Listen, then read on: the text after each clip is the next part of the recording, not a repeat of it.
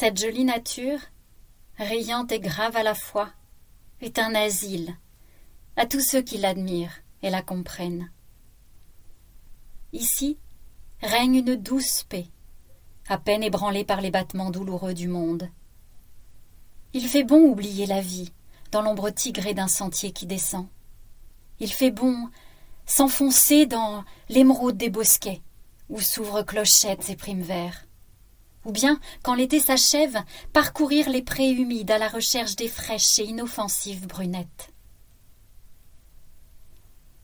Ma campagne est charmante et généreuse. Je l'aime pour tout le bien-être que je respire dans son air, pour toute la beauté que je découvre dans sa grâce modeste, dans son désordre et dans ses couleurs. La nature est sans doute ailleurs plus parée, plus majestueuse. Il est beaucoup de clochers plus fiers et plus riches que le mien. N'importe. Ce clocher, et celui de tous mes souvenirs, des baptêmes et des glas, des heures gaies et des heures tristes. Il est mon centre de vie. Et même revenant très en arrière dans le temps, je sais qu'il domina les réjouissances et les peines de mes ancêtres.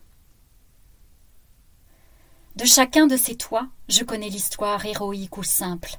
À chacun de leurs habitants, j'abandonne une part de mon amitié, comme à une plus grande famille, dont les membres vivent un peu les uns des autres.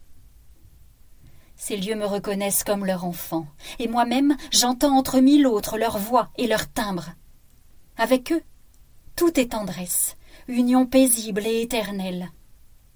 Je les aime parce que je suis d'eux, parce que je viens de leur sève.